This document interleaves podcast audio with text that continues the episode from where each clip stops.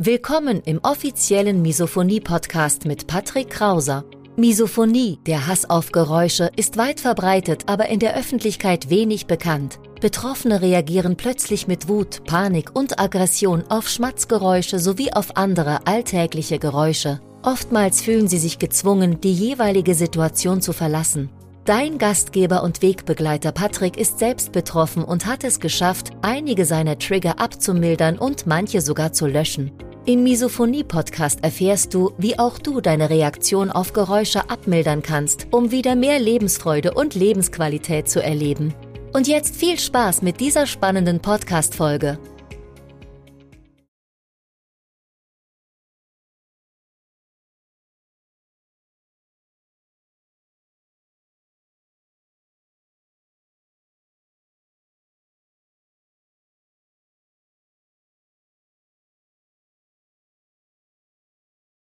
Ja, dann liebe Kimberly, herzlich willkommen am Frühlingsanfang. Gestern war Frühlingsanfang, heute sind es, glaube ich, draußen schon gefühlte 30 Grad. Umso schöner, dass du dich bereit erklärst für das Interview auf dem Misophonie-Hilfe-Kanal. Und Dankeschön und stell dich gern mal kurz vor. Wer ist die Kimberly und was macht sie?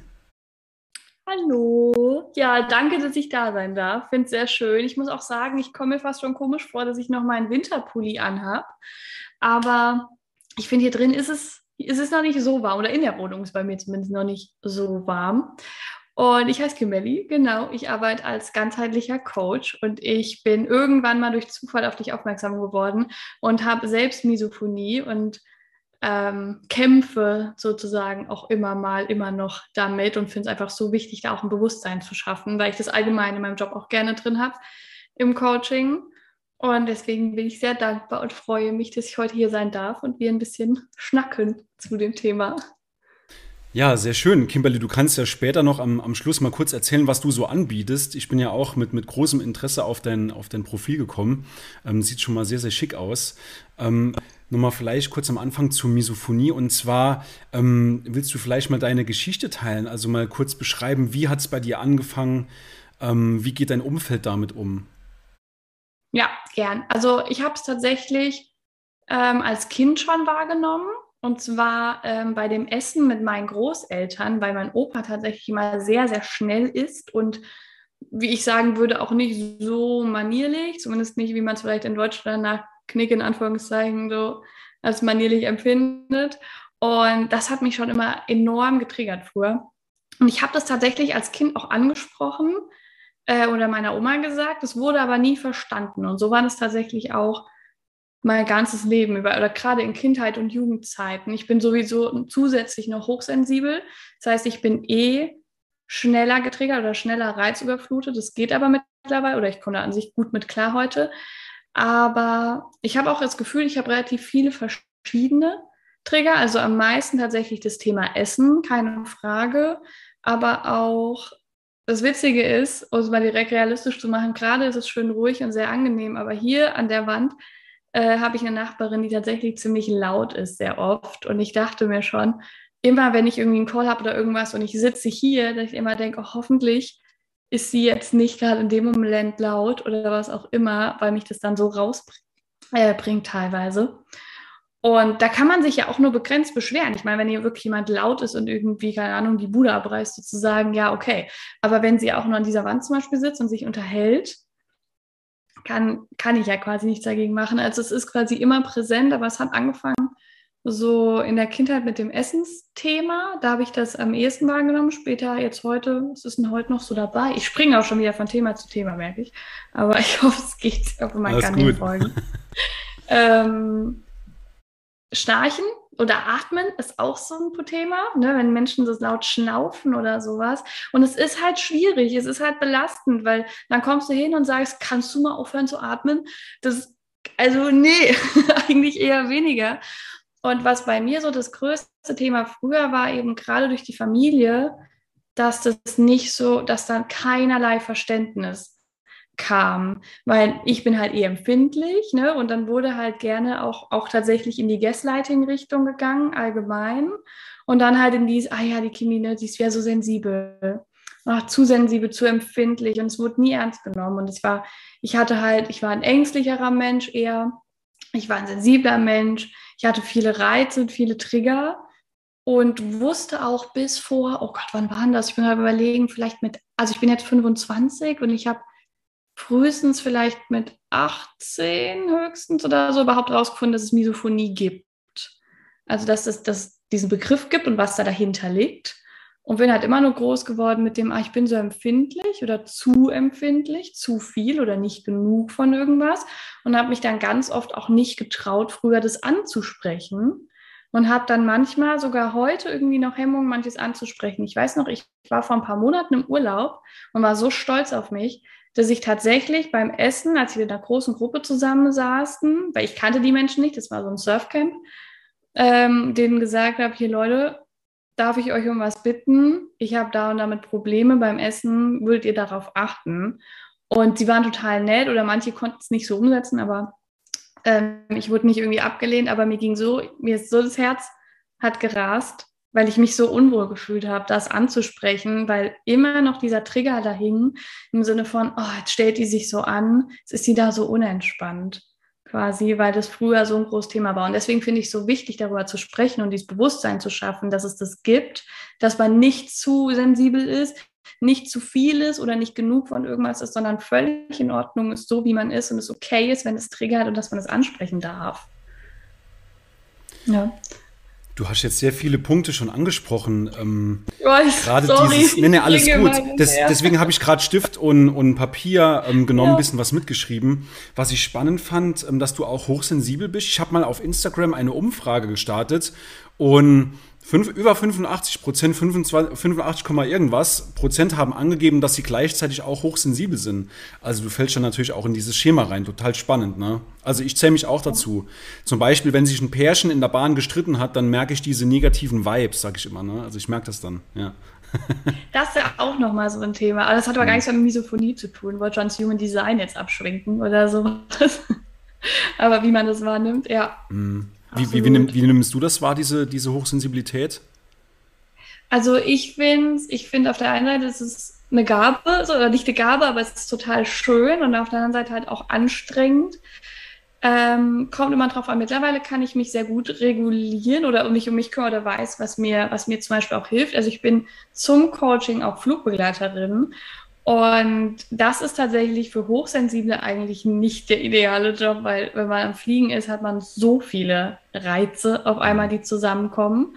Und ich muss sagen, ich liebe meinen Job, aber ich brauche auch danach wirklich so meine Zeit für mich und meine Zeit alleine. Und was bei mir noch dazu kam, ich weiß nicht, ob dir Human Design was sagt, ich, ich, ich, ich schweife nicht groß ab, aber ähm, hat auch was damit zu tun, wie man zum Beispiel Emotionen von, anders, von anderen Menschen aufnimmt oder nicht was mir da geholfen hat, war für mich auch nochmal zu lernen, okay, das sind nicht meine Emotionen, wenn ich diese Energie von anderen Menschen spüre und die quasi so absorbiere, sondern sage, okay, nee, das ist nicht meins. Und dann kann ich das auch wieder so ein bisschen mehr loslassen. Also immer wieder so dieser Fokus auf mich und durchatmen und dann, dann geht es ganz gut. Und gleichzeitig ist es, also wenn es, anstrengende, belastende Energien vielleicht sind und ich denke, oh, es ist so eine Reizüberflutung, wo es aber auch wieder sehr schön ist, finde ich, ist, ich spüre, ich spüre so gefühlt alles. Ich spüre ähm, Energie in Räumen sozusagen oder auch, auch wenn da keine Menschen drin sind. Oder ich nehme ganz viele Sachen wahr, die ich nicht, die man auf Verstandsebene so nicht greifen könnte, die ich einfach fühle. Und durch Licht, durch Farben, durch Temperaturen, durch Wetter, durch alles Mögliche. Und ich finde, das, das kann eben auch so schön sein. Und ich glaube, der Schlüssel ist tatsächlich erstmal diese Annahme dass man sagt, man ist so und ich nehme das jetzt so wahr und ich lasse erstmal alles da sein, was da ist. Weil deswegen fällt es mir, glaube ich, heute auch viel leichter, damit umzugehen, es zu halten, weil ich es annehme und mich nicht dagegen wehre und nicht wie vielleicht vor zehn Jahren oder wann auch immer, dass man sagt, ach, jetzt ist das zu viel oder zu anstrengend oder ich bin nicht okay, wie ich bin, ich bin zu viel, weil wenn man diese gegen, dagegen geht, in diese Ablehnung geht, dann wird es ja nur stärker. Und dann kann es auch nicht kommen und eventuell wieder weggehen, weil weil man sich so hart dagegen sträubt.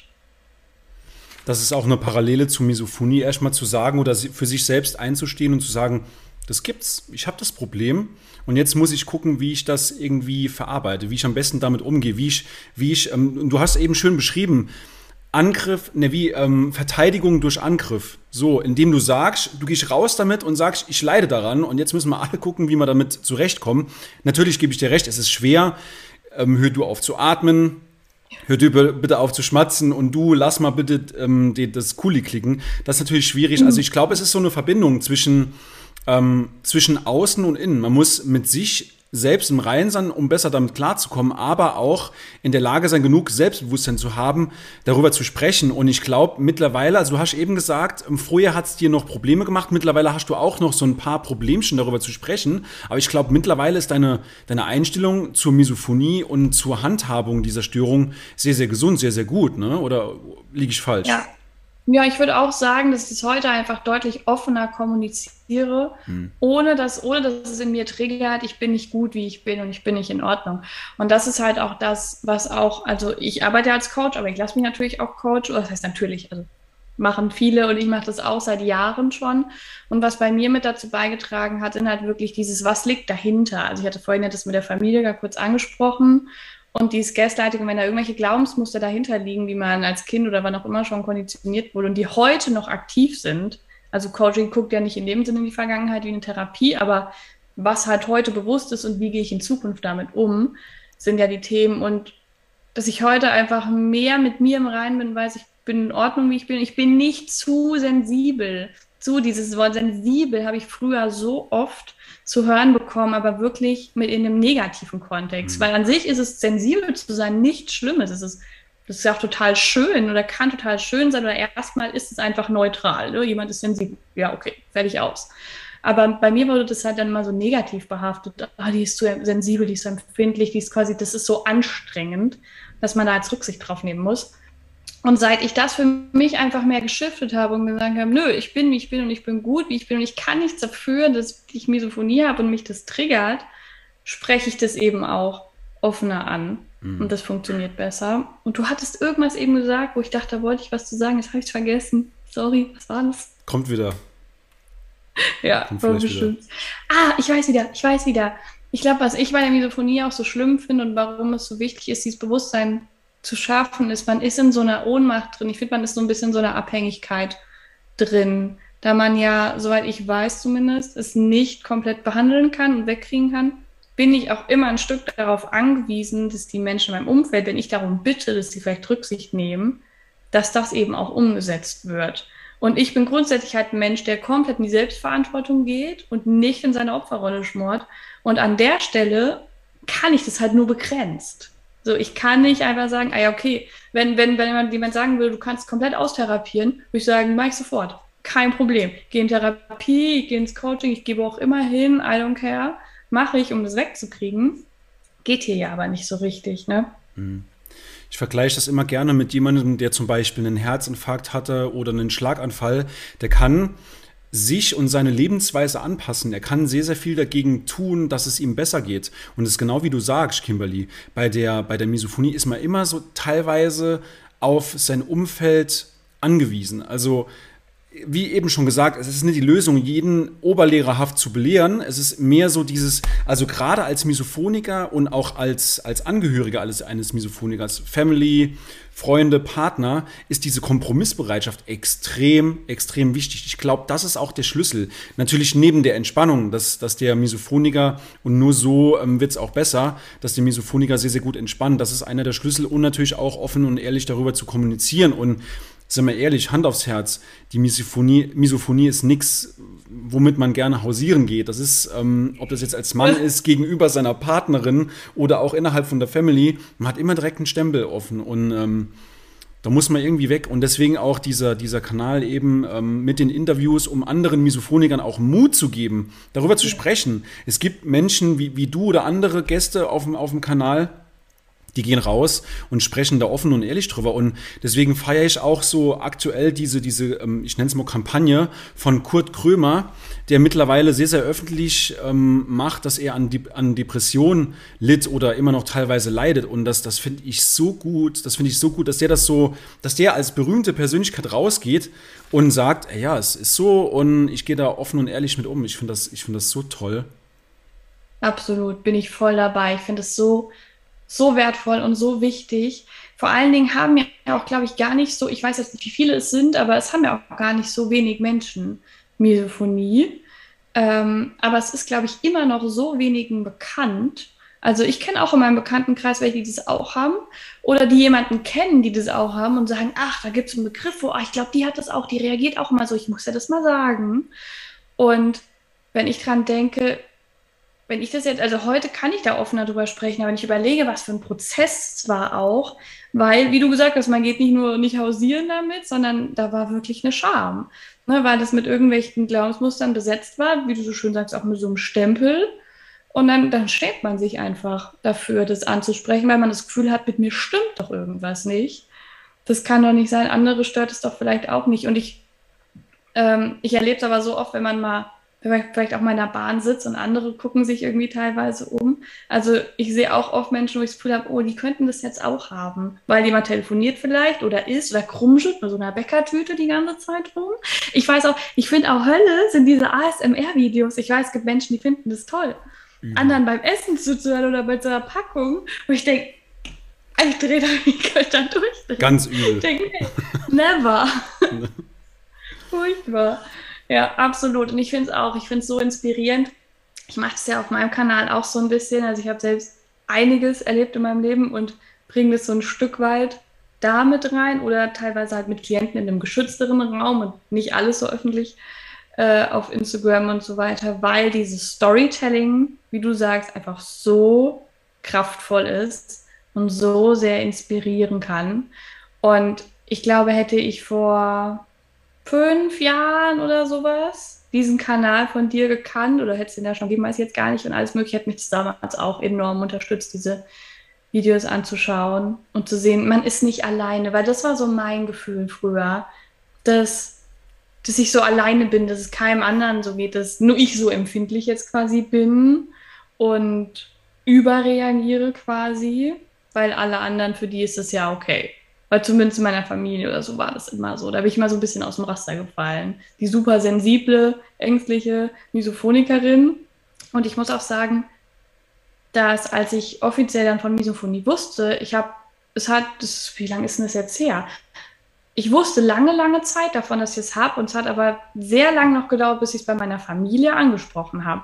Weil es mich da am meisten getriggert hat, das zu kommunizieren, weil die es ja am meisten abgelehnt hatten, von klein auf, sage ich mal.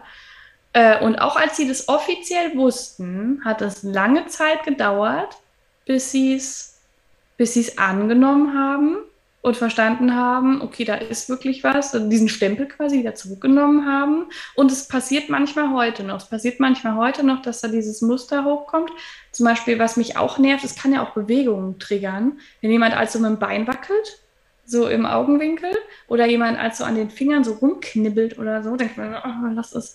Und wenn ich dann so mache oder so die Hand drauf mache oder sage, hör auf oder sowas, ist ganz oft meine Mama oder mein Papa erst noch reagieren mit, oh, weil sie in dem Moment ja vergessen, ach, es war ja das. Und ich in dem Moment auch direkt denke, Kimi, bleib bei dir, bleib bei dir, lass es dich nicht triggern in dem Sinne, es ist okay. Es ist okay. Also es ist, glaube ich, auch so ein, so ein Prozess, dauert unglaublich lang, so ein Integrationsprozess.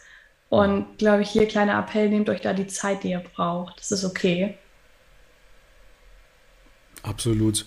Also ich hätte mir damals auch jemanden gewünscht, der, der, also du glaubst gar nicht, wie happy ich über jeden Follower bin, weil das ist auch gleichzeitig Beweis dafür, dass es einer mehr von uns. Also, und ich hätte mir damals jemanden gewünscht, ich meine, mein, mein Instagram-Kanal ist noch relativ klein mit, mit ähm, über 2000 Followern und ähm, geschätzt sind es ein bis zwei Prozent an Misophonikern und das sind dann bis zu 1,6 Millionen bei zwei Prozent gerechnet auf die Bundesrepublik Deutschland. Ne? Da sehe ich immer, da ist noch Platz nach oben und ähm, ja, die, die Mehrheit weiß einfach noch gar nichts davon. Und ich weiß nicht, wie das bei dir war, Kimberly, aber für mich war das damals ein wahrer Gamechanger gewesen, dass ich alleine schon den Begriff dafür kannte. Dass ja. ich wusste, ah, das heißt Misophonie, Hass auf Geräusche. Okay, was gibt's denn da für Literatur? Dann das Buch von Tom Dozier gelesen, innerhalb von zwei Tagen. Mit Tränen in den Augen habe ich auf der Couch gesessen oder am Bett, ich weiß gar nicht, man habe dieses Buch verschlungen. Ich weiß nicht, wie es dir ging, aber das war für mich so geil. Endlich angekommen, es gibt was. Ich, ich bin nicht verrückt. Ja. Ne? Ja, ja, genau. Dieses genau. Ich bin nicht verrückt oder mit mir stimmt irgendwas nicht ganz genau. Ich hatte das auch und ich hatte es vor allen Dingen auch eine Zeit lang später nochmal beim Gaslighting. ähm, weil ich das ja auch viel erfahren habe und als ich mal rausgefunden habe, dafür gibt es auch wirklich einen Begriff. Also grundsätzlich muss man nicht für alles Diagnosen stellen, ne, die in der Therapie zum Beispiel gemacht wird, aber in so Situationen wie unsere jetzt finde ich auch, kann es manchmal so gut tun, da so ein Label tatsächlich drauf zu packen. Einfach weil, weil man was hat, wo man sich so dran festhalten kann. Weil es wirklich was ist, wenn es vorher nicht greifbar war oder es wird abgelehnt, gerade Menschen, die vielleicht, denen man das erklärt und die dich abstempeln als, oh, keine Ahnung, was mit der los ist, was auch immer, kann man quasi mal rein auf Verstandsebene sowas vorlegen, so nach dem Motto, hier, Wikipedia-Artikel oder Buch oder was auch immer, hier liest nach, es gibt sogar ein Wort dafür, ähm, um einfach zu also mir, mir, mir hat es auch enorm geholfen, um zu begreifen, ich bin nicht verrückt, ich stimme da absolut zu, voll und mhm. ganz. Manchmal kann das schon, kann es gut tun, wenn es dafür irgendwie Begriffe gibt und man kann es besser, man macht es ist greifbarer dadurch. Mhm. Und dieser, dieser Stempel, von dem wir die ganze Zeit sprechen, das ist ja im Grunde nichts anderes als eine Kategorie. Und warum kategorisiert der Mensch? Weil es einfacher ist. Der Mensch tendiert ja im Grunde dazu, immer den Weg des geringsten Widerstandes zu gehen, weil er Energie sparen will, evolutionär bedingt. Und dadurch, dass ich Menschen in eine Kategorie einordne, weiß ich ja automatisch, wie ich mit dem umzugehen habe, in Anführungszeichen. Und das ist halt dieses, einerseits dieses Schöne, aber auch andererseits das Gefährliche. Es macht es uns einfacher, aber wenn es dann ein negativer Stempel ist, dann habe ich den sofort in dieser Schublade drin und dort nochmal rauszukommen. Und obwohl jeder Misophoniker, also alle, die ich kennengelernt habe, 99,9 Prozent sind herzensgute, kreative, intelligente, sympathische, hilfsbereite Menschen. Und die dann in so eine Schublade zu stecken, nur weil die ein kleines vermeintliches Geräusch hassen, das geht völlig in die falsche Richtung. Und das ist auch gleichzeitig der Grund, warum man nicht gerne damit ähm, darüber spricht, weil man eben schnell in dieser Kategorie verrückt landet. Das ist halt das Problem. Ja. Ne? Ja, und das ist ja eh, also das Thema von diesem Verrücktstempel ist ja eh unter aller Sau, um das mal so, so dreist zu sagen, überhaupt so, so einem Menschen sowas aufzudrücken. Da haben ja auch viele, wenn da irgendwelche psychischen Krankheiten oder was auch immer vorliegen, gerne, dass Menschen diese Stempel draufpacken und es ist wirklich, es ist so verletzend. Es ist absolut nicht fair und nicht in Ordnung, weil jeder ja auch individuell ist. Also grundsätzlich dieses Kategorisieren, ja, klar machen wir das alle, aber im besten Fall halt immer mit dieser, mit dieser Reflexion und dieser Achtsamkeit, okay, aber das, das geht vielleicht in die Richtung, das heißt aber nicht, nicht alle sind gleich, nicht alle Misophoniker sind gleich, nicht alle Veganer sind gleich, Vegetarier, was auch immer es für Kategorien da vielleicht gibt, was man da immer mit assoziiert, sondern jeder ist individuell und setzt sich aus so vielen individuellen Bestandteilen, wollte ich schon sagen, aber Charaktereigenschaften, Verhaltensweisen, alle möglichen halt zusammen. Und ich glaube, was auch häufig ein Problem ist mit den Menschen oder was Menschen, was viele Menschen haben, ist, wenn, wenn man was nicht erklären kann, wenn man das nicht versteht, reagieren viele, glaube ich, erstmal so mit Ablehnung. Und wenn die sich dafür nicht öffnen wollen, sich damit auseinanderzusetzen und selbst vielleicht nicht so empfinden, weil es denen egal ist, wie jemand ist, weil denen es egal ist, ob jemand im Pulli klickert oder nicht, oder man den Nachbar durch die Wand hört oder whatever, ähm, dann ist halt erstmal dieses, hä, was ist da los? Hm? Ne, erstmal dieses diese Ablehnung so da, wo ich immer denke, ja, aber ich erlebe ja auch andere Menschen da draußen, wo ich denke, ja, das empfinde ich jetzt nicht so. Trotzdem lehne ich das aber in dem Sinne nicht ab. Oder also lass es einfach da sein. Jeder kann ja sein Ding machen, solange es nichts Schädliches ist, also anderen Menschen gegenüber schadet.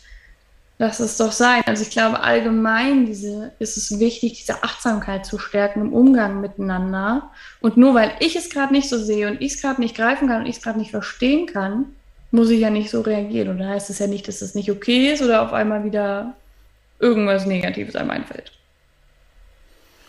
Das ist ein ganz, ganz wichtiger Punkt, den du ansprichst, Kimberly. Diese, wenn man sich damit öffnet, wenn man nach außen geht und sagt, ja, hier, ich habe dieses Problem, dann zwingt man seinen Gesprächspartner, seine Angehörigen indirekt damit aus der Komfortzone.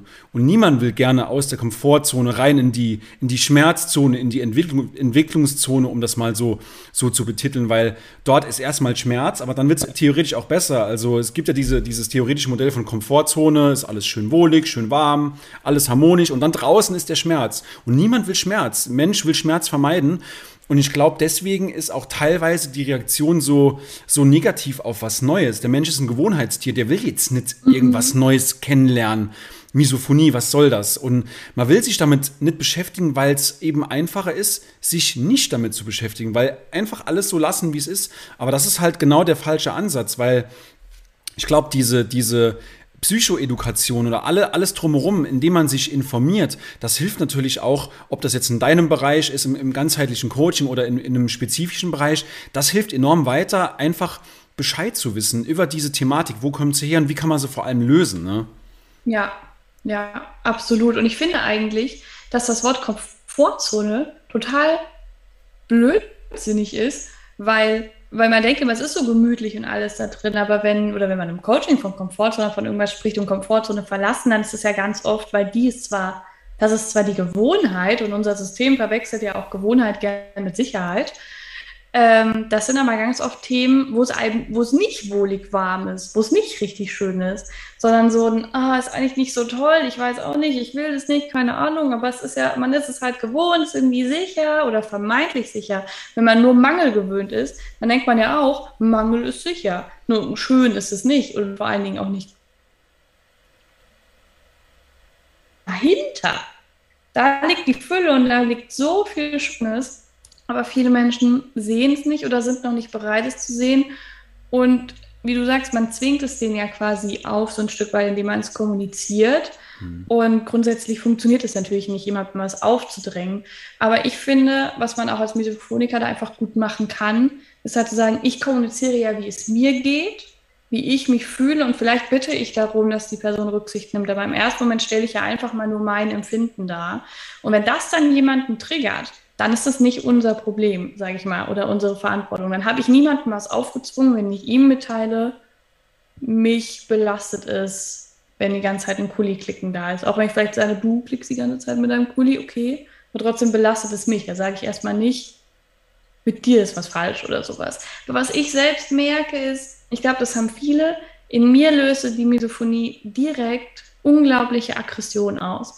Ich bin eigentlich, ich bin, ich würde sagen, ich bin sehr liebevoller Mensch und ein ruhiger Mensch und eher so ein kleiner Sonnenschein. Und wenn die Misophonie reinkickt, dann innerlich, wenn ich direkt auf Knopfdruck bin ich wie so eine Furie. Äh, also vom Empfinden. Und ich muss mich ja auch immer zusammenreißen, jemanden nicht wirklich, jemandem das in einem netten Ton dann quasi zu sagen und die nicht anzufahren, so nach dem du kannst es mal lassen. Ja. mein Gott. Ähm, ja. Weil das auch direkt dieser Trigger so krass da ist. Und sobald er weg ist, bin ich auch wieder ruhig. Und denke mir, oh, alles so schön, alles ist super. Und das ist auch echt anstrengend. Und ich, es ist wirklich, es ist auch gerade in Beziehungen, egal welch, ob mit Partner, Familie, Freunde, wie auch immer, es ist so von beiden eine Bereitschaft unglaublich wichtig. So ein bisschen diese, also als Misophoniker da selbst, diese Geduld vielleicht zu haben, wenn jemand sagt, hier, ich achte darauf, das ist aber vielleicht auch eine Gewohnheitsumstellung ist und es nicht innerhalb von heute auf morgen geht. Ähm, weil mich hat es zum Beispiel früher häufig dann getriggert, wenn, wenn ich das jemandem gesagt habe, die Person hat es immer mal wieder dann doch nicht umgesetzt, dass es mich dann verletzt hat nach dem Motto, will die jetzt auf mich nicht Rücksicht nehmen, bin ich ihr das nicht wert oder was auch immer, ne? dann geht so, geht so das innere Ego wieder los und man denkt, nee, wenn es zum Beispiel ums Essen geht und man hat über Jahre irgendwie sich angewöhnt, ein bisschen zu schmerzen, muss ja nicht Gott weiß, wie eklig sein, aber für mich ist halt Essen wirklich, ich kann es gar nicht hören. Sich das dann umzugewöhnen, das braucht auch ein bisschen. Und wenn da eine Bereitschaft da ist, also dass von beiden Seiten auch diese Achtsamkeit ist. Aber ich bin ein, ich bin kein geduldiger Mensch. Misophonie ist anstrengend und dann ist mhm. es auch, glaube ich, gerade für uns häufig anstrengend, da achtsam, oder nicht achtsam, sondern geduldig, nachsichtig, auch ein Stück weit mit unserem Umfeld zu sein. Also ich weiß nicht, wie es bei dir ist, aber bei mir manchmal. Also ich vergleiche es immer mit Dr. Jekyll, Mr. Hyde, dass in mir eine Person lebt, die ich gar nicht kenne, die dann auf Knopfdruck rauskommt. Oder auch eine Analogie ist Hulk. Hulk ist ja im, im Grunde ein freundliches Wesen, aber wenn er dann getriggert wird, dann wächst er halt äh, über sich hinaus und, und es werden Seiten hervorgerufen, die er eigentlich gar nicht ähm, im Grunde ähm, vertritt. Ich glaube, das ist eine, eine, ganz, ganz gute Analogie, um, um auch ähm, anderen Menschen zu erklären, wie sich die Misophonie überhaupt anfühlt. So eine Art Aggressionsknopf im Kopf, der plötzlich ge äh, gedrückt wird und man hat dann wirklich nur zwei, drei Sekunden oder vielleicht sogar noch kürzer, bis man dann halt wirklich über diese Aggressionsschwelle tritt und dann zur Furie wird, wie du es wie du es eben schon gesagt hast, oder halt zum, zum äh, unliebsamen Arbeitskollegen oder zum störenden Familienmitglied. Da hat mir schnell wieder diesen Stempel auf. Und ich denke, das ist eine ganz, ganz tolle Analogie, um das auch anderen Menschen zu erklären. Weil ich habe es immer wieder versucht und da bin ich voll bei dir, Kimberly. Man muss als Misophoniker mit der Geduld sehr in Vorleistung gehen, weil andere, die wissen es ja noch, noch weniger oder, oder, noch kürzere Zeit als man selbst. Ich weiß es selbst erst seit, seit fünf Jahren, dass das Kind einen Namen hat, ähm, Misophonie. Plus meine, meine Family, die hatte, ich weiß gar nicht, wie oft ich mit dir drüber gesprochen habe. Und mit gesprochen meine ich, äh, gestritten habe eigentlich, weil ich habe auch immer den Fehler gemacht, die Gunst der Stunde genutzt und habe dann drüber gesprochen, wenn ich gerade getriggert war. Und als ich das geändert habe, als ich dann gesagt habe, Moment, das kann so nicht weitergehen, ich muss das Gespräch planen, dann gibst du dem Gespräch ja auch eine ganz andere Priorität. Du bereitest dich darauf vor, du bist event auf eventuelle Negativreaktionen vorbereitet. Das klingt sehr, als würde man mit Kanonen auf Spatzen schießen, aber das hat definitiv seine, seine Berechtigung, das so zu machen. Ne? Ich glaube, was da auch absolut und ich glaube, was da auch Thema ist, ist so die Energie, die man ja in einem Gespräch hat. Und in dem Moment, wo ich super getriggert bin und ich finde, was auch, auch, ein guter Vergleich ist, fand deine Vergleiche waren super, auch mit dem Hulk, oder so Gremlins. So Gremlins, die sind so niedlich und wenn man die doch nachts mhm. nicht füttert, dann rasten die doch so aus. So fühlt sich auch an. die das Essen nicht gekriegt. Dann sind die nicht mehr so flauschig und niedlich. Ähm, wenn ich so super getriggert bin, dann habe ich halt auch eine aggressivere oder vorwurfsvollere Energie, wenn ich das dann mitteile. Selbst wenn ich die Person nicht anschreibe, mich reguliere oder sowas, ist man ja in diesem Modus drin und ich glaube, man kommuniziert ja immer auch, man kann ja nicht nicht kommunizieren und egal, ob ich was sage und was ich sage und wie ich sage, da, ist, da schwingt immer eine Energie mit. Und was ich für mich auch generell festgestellt habe, als ich das in mir mehr gelöst hatte, in mir da mehr angekommen bin, dass ich in Ordnung bin, wie ich bin, äh, dass es okay ist, dass ich Misophonie habe, dass es eben nicht bedeutet, hier Stempel drauf, verrückt, was auch immer, habe ich energetisch auch nicht mehr so den Rahmen, den Raum gehalten, wenn ich mit Familienmitgliedern gesprochen habe, um denen die Möglichkeit zu geben, wieder mir diesen Stempel aufzudrücken. Ne? Das finde ich, das finde ich ist auch so ein, so ein ganz spannendes Thema, dass ich, ich war innerlich nicht mehr so im Schwimmen und dadurch konnten die auch darauf nicht mehr so ansprechen. Das heißt, konnten sie nicht, haben sie einfach nicht, weil sie wusst, wussten unbewusst, das würde eh nicht ankommen. Ne, die Kimi sagt es jetzt so und es ist jetzt so und sie bittet darum und gut ist. Weil ich nicht das Gefühl habe, ich bin verrückt, wurde ich auch von außen nicht mehr so wahrgenommen.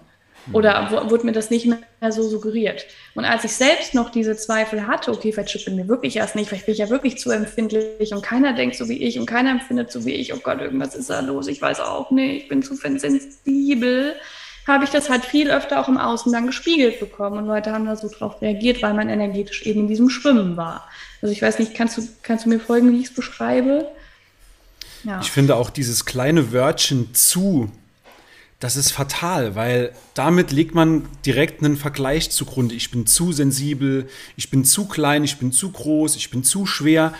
Da ist man direkt schon im Vergleichen drin. Und ich glaube, der Vergleich ist wirklich der Feind des Glücks, weil ähm, sobald man sich anfängt zu vergleichen, dann sagt man sich ja selbst, ich weiche von einem Wertesystem ab, von einer Norm. Aber wer definiert die Norm? Es gibt keine Norm. Jeder ist so, wie er ist und, und das ist gut. Und ob du ja. Misophonie hast oder ob du Depressionen hast oder Burnout, du bist gut so, wie du bist ohne dich ja. irgendwie vergleichen. Ich glaube, das ist ganz, ganz wichtig, sich, sich nicht irgendwie mit anderen Leuten zu vergleichen. Deswegen finde ich auch Instagram teilweise fragwürdig, weil dort wird immer nur auf dem Handy hier äh, im Feed, jeder ist super happy, jeder ist super glücklich. Aber so die, die, die Schattenseite, dass die auch eine andere, ähm, dass, die, dass die Medaille auch eine andere Seite hat, das sehen die meisten nicht. Und die vergleichen sich dann mit dem. Der ist viel sportlicher als ich, der hat ein viel größeres Auto als ich. Und das ist wirklich so der Tod, ne? Ja. Ich würde mal kurz das, ähm, das Licht anmachen, weil ich glaube, man sieht mich kaum noch, ne? Gell? Ja, alles gut. Das mache ich morgen. Ich habe meins extra vorher schon angemacht, weil ich ja, dachte, ja. nachher, wenn es ins Dunkel wird, ich dass ich da nicht aufstehen muss.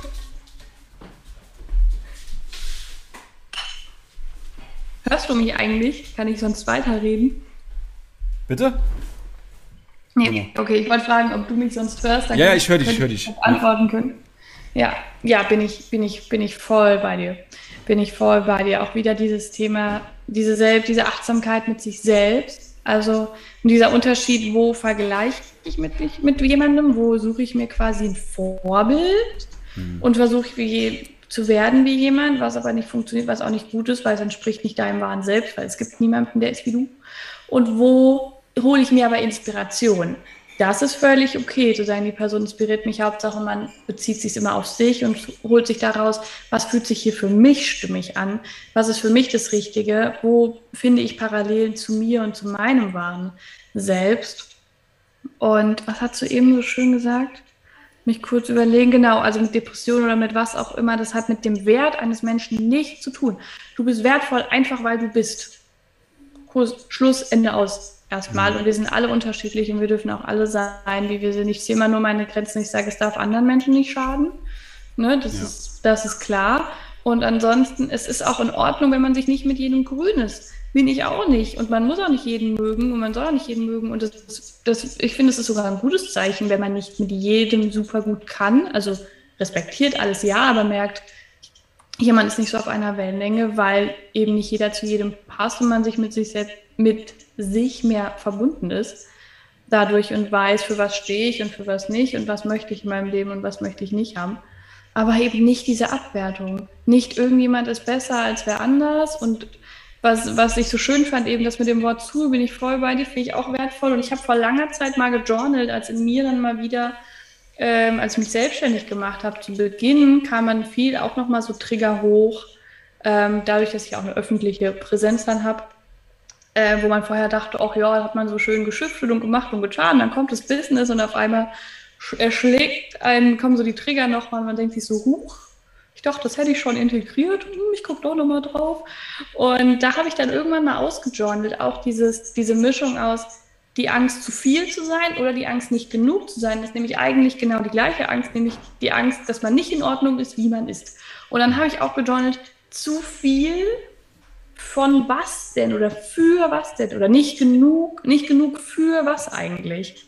Und da hört es dann schon auf, dass man denkt, ja, weiß ich jetzt eigentlich auch nicht mehr. Also diese Ängste, diese Ego-Rights sind oft so irrational, dass man sich einfach mal überlegt, dieses zu, wie du es gesagt hast, und auch so, was kommt denn dann dahinter? Nicht genug für was oder für wen denn? Genau. Oder zu viel von was denn? Für, für, für was denn?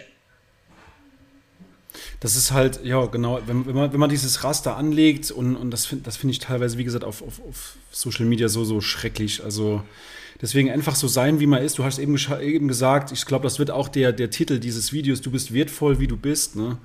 Ja. Weil wenn man, wenn man. Weil du bist. Bitte? Einfach weil du bist, vor allen Dingen. Und weil du bist, ja. Ich habe mal die Wahrscheinlichkeit rausgesucht, ähm, wie, also wie groß die Wahrscheinlichkeit ist, geboren zu werden. Und ähm, nagel mich nicht auf die Zahl fest, aber das, das muss 1 zu 400 Billiarden gewesen sein. 4 mit 14 Nullen. Das heißt, alleine weil wir jetzt hier schon sitzen, haben wir schon den Checkpot gezogen. Ne? Wir leben in einem Land, in dem es aktuell noch keinen Krieg gibt. Toi, toi, toi. Wir, wir leben beschützt. Wir sind ähm, satt. Wir können abends in, in, in warmes Bett satt steigen. Und das ist so viel wert. Und, und wenn man sich das mal klar, wenn du das einem, einem tief depressiven Menschen erzählst, der wird dann sagen, ja, trotzdem bin ich traurig und das ist auch, das ist auch völlig okay so. Ähm, ja, und ja. Du hast eben noch was ganz Wichtiges angesprochen und zwar ähm, man muss nicht mit jedem grün sein. Ich glaube, die Misophonie ist auch ein hervorragender Indikator für diejenigen Menschen, die man in seinem Leben haben will ja. und die, die man austreten, äh, raustreten kann, oder? Was denkst du?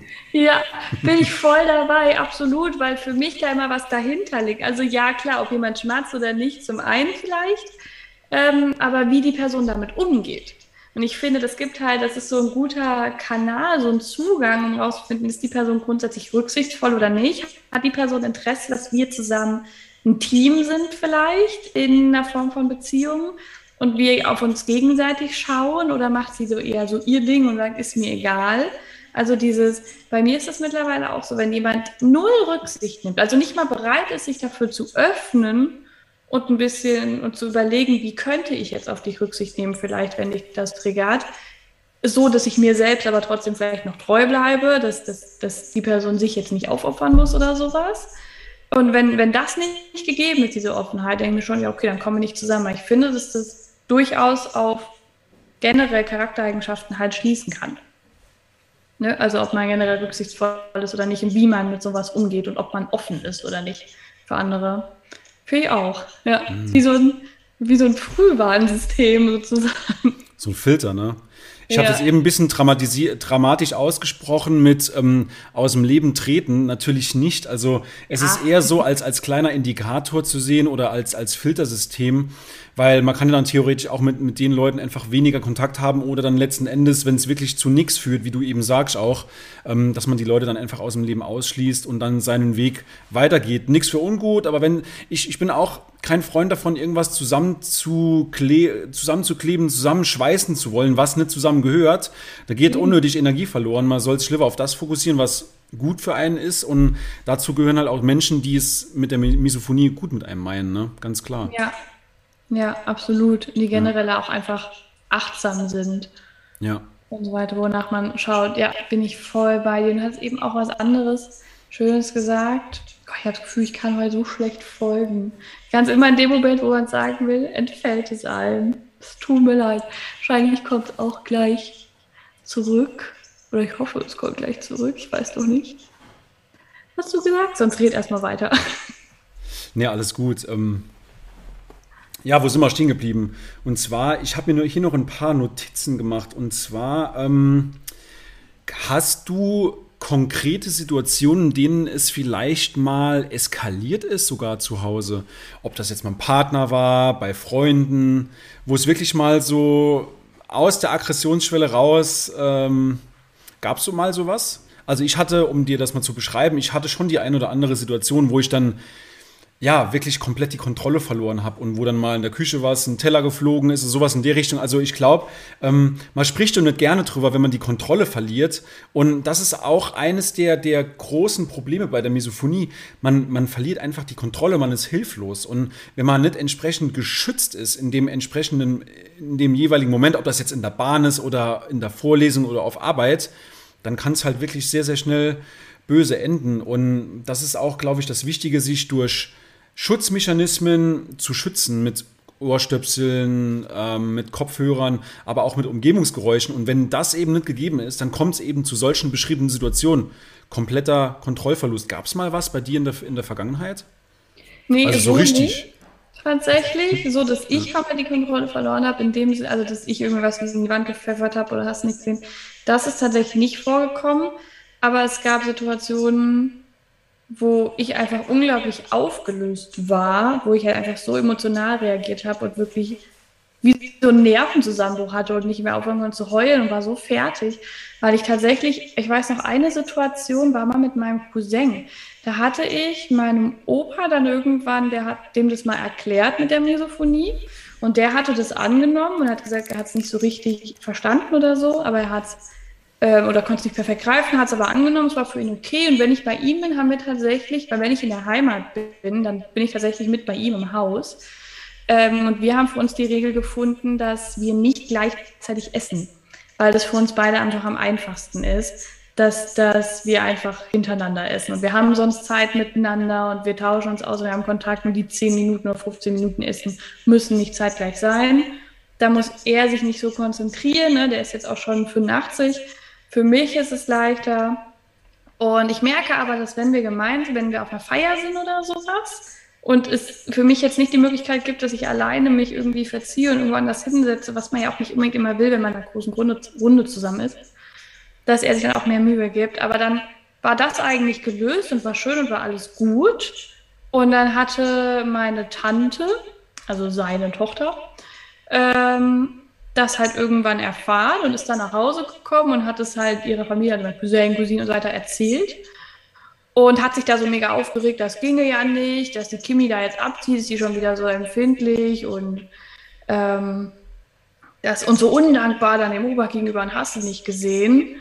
Und dann die, ich mal, ich mal, bin ich mal da rübergefahren zu, weil ich was mit meiner Cousine machen wollte und die war noch nicht fertig und dann war mein Cousin da und wir kamen uns ins Gespräch und wir saßen so im Garten und haben uns unterhalten und auf einmal fängt er mit diesem Thema an und, und will mir dann auch erzählen, dass das ja nicht geht und dass das ja nicht okay ist und ich kann ja jetzt nicht für immer einfach nicht mit dem Opa zusammen essen und hast nicht gesehen und ich, ich war einfach in dem Moment so fertig und so überfordert, weil ich mir dachte, sag mal, das ist krass übergriffig das ist mein Opa und ich, wir haben das für uns gelöst. Ich tue hier niemandem was Böses oder was an, wenn ich sage, mich belastet das. Und ich wurde im Moment aber dargestellt, als wäre ich so der schlimmste, bösartigste Mensch. Und das ginge ja gar nicht. Und es wurde sich halt einfach eingemischt, obwohl ich der Meinung bin, dass das Recht nicht da war.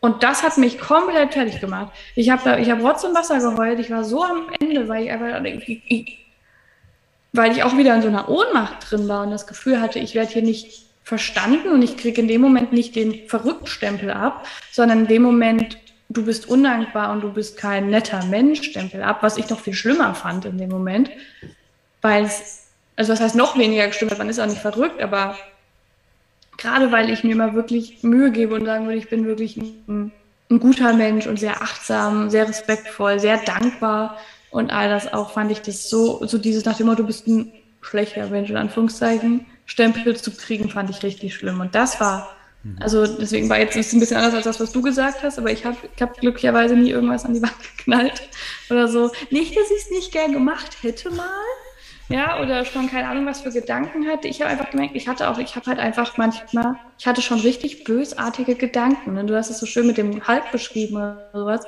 dass man wirklich dem Gegenüber in dem Moment bösartige Sachen wünscht. Ähm, aber auch nur so lange, wie das aktiv ist in der Trigger. Und ich merke auch in dem Moment und denke, das würde ich nie aussprechen. Das meine ich auch nicht ernst. Das ist dann einfach dieses kleine Männchen im Kopf, was da sich irgendwas ausdenkt. Oder was sich, was dann auch so, ich finde, das wird wie so lästernd. Das, in meinem Kopf geht es dann auch manchmal ab im Sinne von, ah ja, guck, wenn dir die Person auch anguckst, wenn die sich auch so verhält, hat er das nicht besser verdient und ne, ne, ne, ne. Und es ist so, das ist so das absolut hundertprozentig komplette Gegenteil von dem, wie ich eigentlich bin. Ja, also ich, ich, ich bin überhaupt nicht so ein böser oder verurteilender Mensch. Ja, aber wenn der kleine Hulk da kommt, oder der Gremlin, ja, dann schon. Aber ich konnte mich bisher halt immer gut regulieren, dass ich es dann nicht, dass ich es nicht ausspreche oder dass ich nicht irgendwas mache. Ich glaube, was da auch hilft, ist ähm, Atmung, ne? also alles rund um Meditation. Atem ist, finde ich, immer ein super Thema, um sich zu regulieren. Oder ein super Tool, meine ich.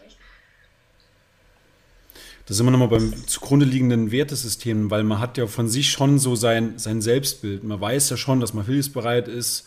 Ähm, und dann wird man ein, plötzlich durch diese, durch diese Misophonie, durch die Geräusche in eine, in eine andere Ecke gedrängt eigentlich. Ne? Man, man, man ist, es wird der Mensch bewertet, zu dem man wird, wenn man getriggert ist. Und das ist halt einfach grundsätzlich falsch. Das ist ja genau der, der gegenteilige Mensch, den man eigentlich ist. Ne?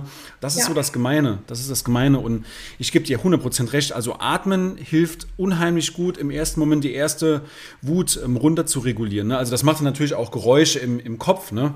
Aber ich weiß nicht, welche, welche Methode du verwendest zur Meditation. Ich, ähm, wie, also beziehungsweise ich mache das häufig, dass ich vier Sekunden einatme ganz tief in den Bauch, dann warte, ähm, also dann ausatme, acht Sekunden, also immer quasi doppelt so lange auszuatmen wie einzuatmen und dann warte ich, bis ich meinem Körper wieder selbst Luft, Luft verlangt. Das passiert ja automatisch, ne? Ja. Und den Zyklus mache ich dann 10, 20 Mal und das hilft dann nach einem Trigger extrem. Extrem.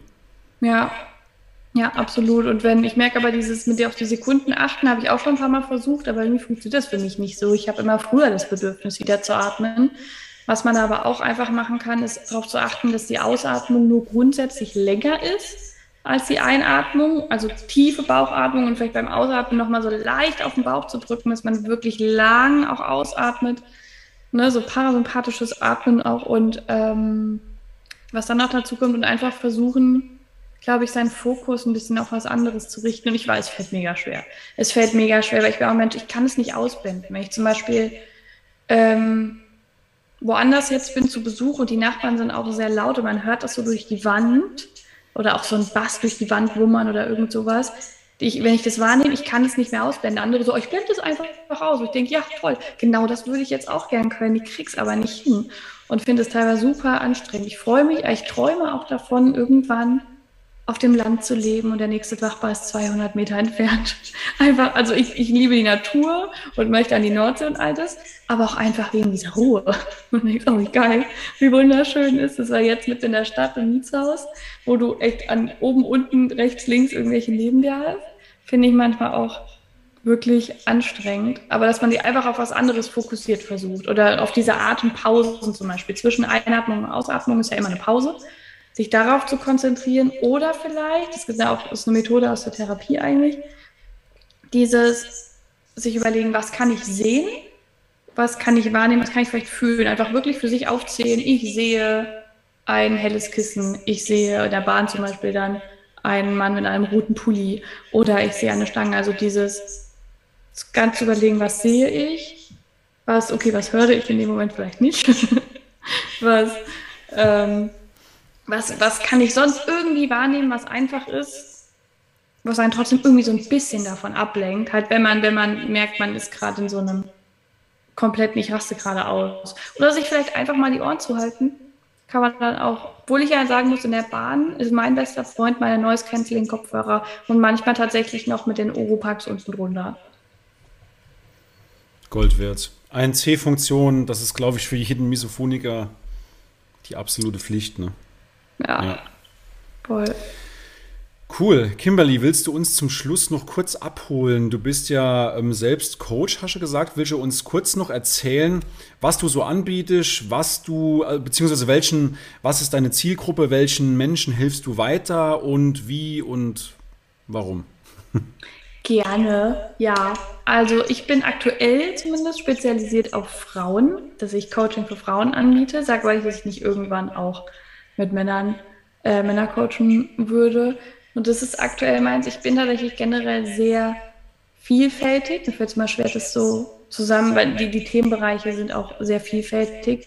Was, glaube ich, meine größten Themen aktuell so sind, sind Thema Weiblichkeit. Jetzt, wenn das hier wahrscheinlich online kommt, äh, gibt es auch ein kleines Self-Study-Programm zum Thema Elternwunde heilen oder, oder so ein Reparenting-Programm, weil ich einfach finde, dass auch wirklich alles miteinander zusammenhängt und mir geht es grundsätzlich darum, du hast es vorhin so schön gesagt, mir dann die Chance überhaupt geboren zu werden, dass ich mir denke, warum sollte ich in meinem Leben auf irgendwas verzichten? wenn es und warum sollte ich es nicht verdienen, wenn es wirklich mir und meinem wahren selbst entspricht und für mich richtig ist. Und grundsätzlich sind wir Menschen, glaube ich, wenn wir geboren werden, alle pure Fülle. Also dieses Mangel-Mindset, was kommt mit, ich bin nicht gut genug oder ich bin was auch immer, alles irgendwas, das sind Sachen, die irgendwie irgendwann eventuell draufgepackt werden. Und ich möchte einfach Menschen dabei unterstützen, sich wieder daran zu erinnern, wer sie wirklich sind, tief in ihrem Innern. Und wenn sie das wissen, auch wie können sie ihr Leben erschaffen, was sie leben möchten, und zwar absolut in Fülle mit allem, was sie sich wünschen, weil ich auch glaube, dass ich glaube dran, there is no limit. Ich dachte immer so, sky is the limit, dachte ich irgendwann mal, aber ich denke, there is no limit.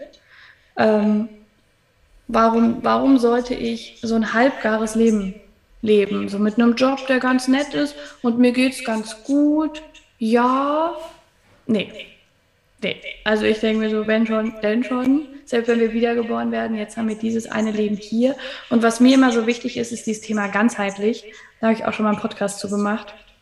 Äh, Ganzheitlichkeit im Sinne von Körper, Geist und Seele als ein System. Dass man wirklich das, was man leben möchte, auch verkörpert und dass man alles mit reinnimmt. Weil es funktioniert nicht, wenn ich mir es nur auf Verstandsebene visualisiere und überlege und den Körper außen vor lasse oder vielleicht beim Thema Weiblichkeit, ganzheitliche Gesundheit funktioniert auch nicht, wenn ich nur mit Glaubenssätzen arbeite, auf Verstandsebene und den ganzen körperlichen Part rausnehme und genauso umgedreht. So viele Frauen haben da so Probleme mit ihrem Zyklus, weil eben nur geguckt wird, okay, körperlich ist in Ordnung, aber wie ist denn deine emotionale Verbindung dazu? Und was ich aktuell auf jeden Fall anbiete und generell immer ja, fast immer anbiete, sind 1 zu 1 Sessions, entweder in kleinen Mentorship-Paketen oder in Einzelsessions, dass man sich wirklich mal nur eins bucht und entweder zu einem spezifischen Thema oder auch einfach, wenn man nur das Gefühl hat, hier, ich wünsche mir da gerade mal Unterstützung. Und ich fühle, da ist irgendwas und ich kann überhaupt nicht sagen, was es ist, es ist gar kein Problem, dann finden wir das zusammen raus.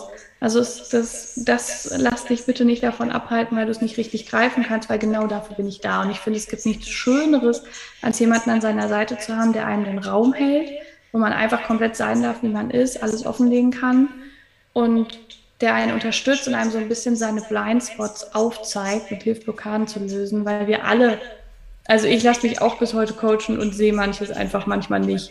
und bin dankbar, wenn mir mal jemand so einen Blindspot aufzeigt und ich denke, oh, stimmt, habe ich gar nicht gemerkt.